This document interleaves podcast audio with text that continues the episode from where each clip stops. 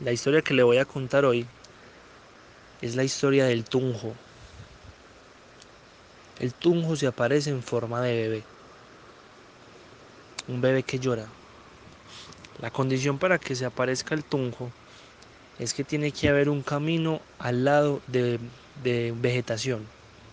O sea, que haya un caminito y que hayan matas, árboles y todo al lado de ese camino. Entonces él llama la atención llorando. Apenas va a pasar la gente. Entonces cuando usted escucha el tunjo, usted tiene dos opciones, ¿cierto? O se arrima a ver qué es, o pasa derecho.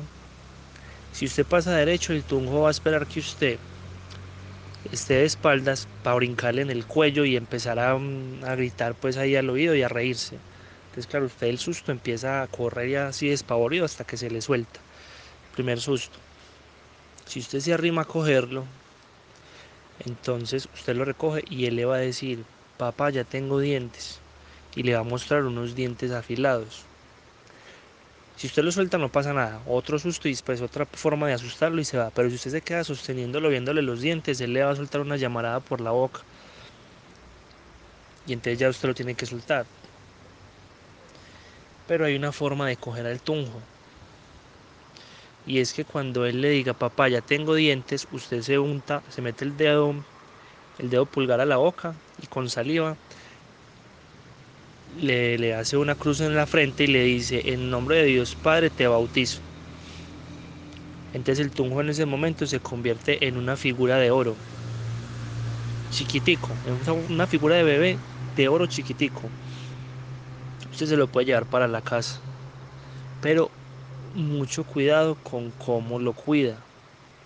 Le tiene que dar una semilla chiquita diario y él por cada semilla que usted le dé, él le va a dar a usted una pepita de oro.